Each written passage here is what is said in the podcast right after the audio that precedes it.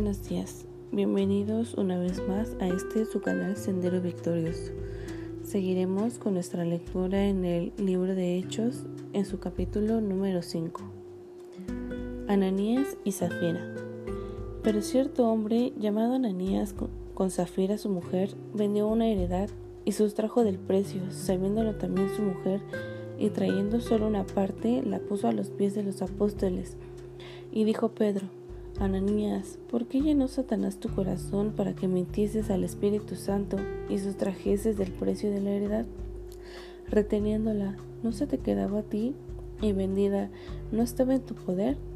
¿Por qué pusiste esto en tu corazón? No has mentido a los hombres, sino a Dios. Al oír Ananías estas palabras, cayó y expiró, y vino un gran temor sobre todos los que oyeron y levantándose los jóvenes lo envolvieron y sacándolo lo sepultaron. Pasado un lapso como de tres horas, sucedió que entró su mujer no sabiendo lo que había acontecido. Entonces Pedro le dijo, Dime, ¿vendiste en tanto la heredad? Y ella dijo, Sí, en tanto. Y Pedro le dijo, ¿por qué conviniste en tentar al Espíritu del Señor? He aquí a la puerta los pies de los que han sepultado a tu marido y, te sacarán a ti. Al instante, ella cayó a los pies de él y expiró. Y cuando entraron los jóvenes, la hallaron muerta, y la sacaron y la sepultaron junto a su marido. Y vino gran temor sobre toda la iglesia y sobre todos los que oyeron estas cosas. Muchas señales y maravillas. Y por la mano de los apóstoles se hacían muchas señales y prodigios en el pueblo, y estaban todos unánimes en el pórtico de Salomón.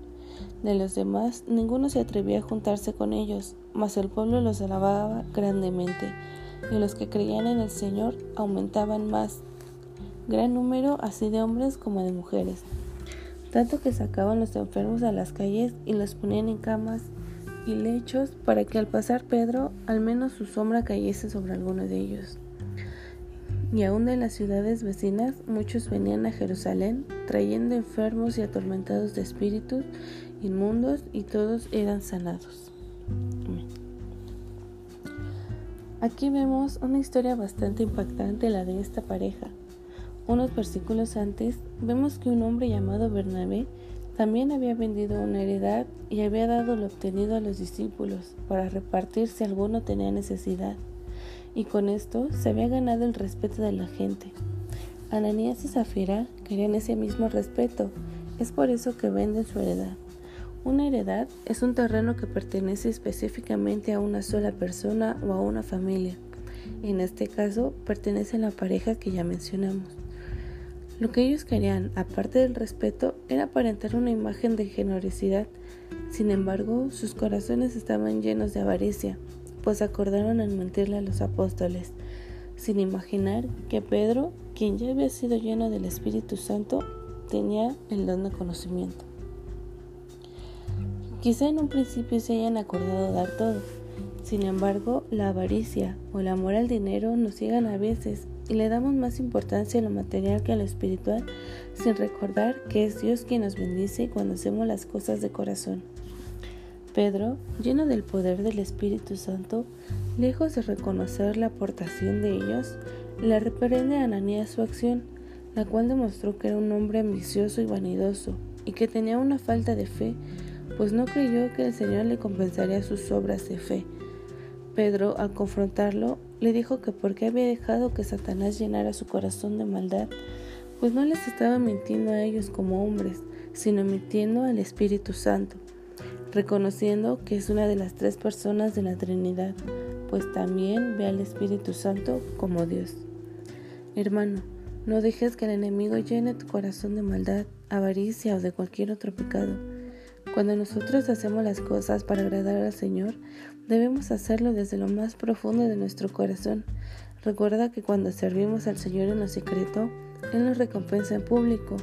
No esperemos la aprobación o la alabanza de las personas, pues todo esto es vanidad, pero el Señor ama al dador alegre. Tras la mentira de Ananías, la consecuencia es la muerte. De igual manera pasa con su mujer al decir lo mismo que su esposo. Cada uno cayó muerto. En Romanos 6:23, el Señor nos dice que la paga del pecado es muerte, pero Cristo nos ha dado un regalo más preciado, vida eterna con nuestro Señor y Salvador. A partir del versículo 12, seguimos viendo una iglesia activa y llena del poder del Espíritu Santo, como lo hemos visto en lecturas anteriores, haciendo milagros tales como los que el mismo Jesús hacía, por mencionar sanidad o liberaciones. En ese tiempo era bastante serio ser un seguidor de Cristo, o un cristiano mejor dicho. Es por eso que la gente no se juntaba con ellos, pues tenían una excelente reputación que por ello eran alabados y reconocidos, pues las obras del Espíritu Santo eran evidentes y maravillosas. Pero a su vez, por este mismo motivo, la gente creía en Dios y la iglesia crecía y crecía. Hoy nuestro testimonio atrae la atención de las personas. ¿Qué milagro ha hecho Dios en tu vida? Cualquiera que haya sido, tú puedes hablar de tu experiencia. Recuerda que somos el reflejo de Cristo.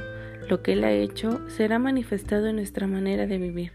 Así, poco a poco vamos cumpliendo nuestra misión de compartir el Evangelio. Hay muchas maneras de hacerlo, pues Cristo nos dijo que estaría con nosotros todos los días hasta el fin del mundo, y así ha sido. También recuerda que nos ha dado poder y las obras que se registran en el libro de Hechos aún están vigentes para nosotros, pues tenemos al Espíritu Santo también. Solo deja que Él guíe tu vida. Amén. Que el Señor te bendiga y te seguimos haciendo la invitación de que compartas estos devocionales para que más personas vengan a Cristo. Bendiciones.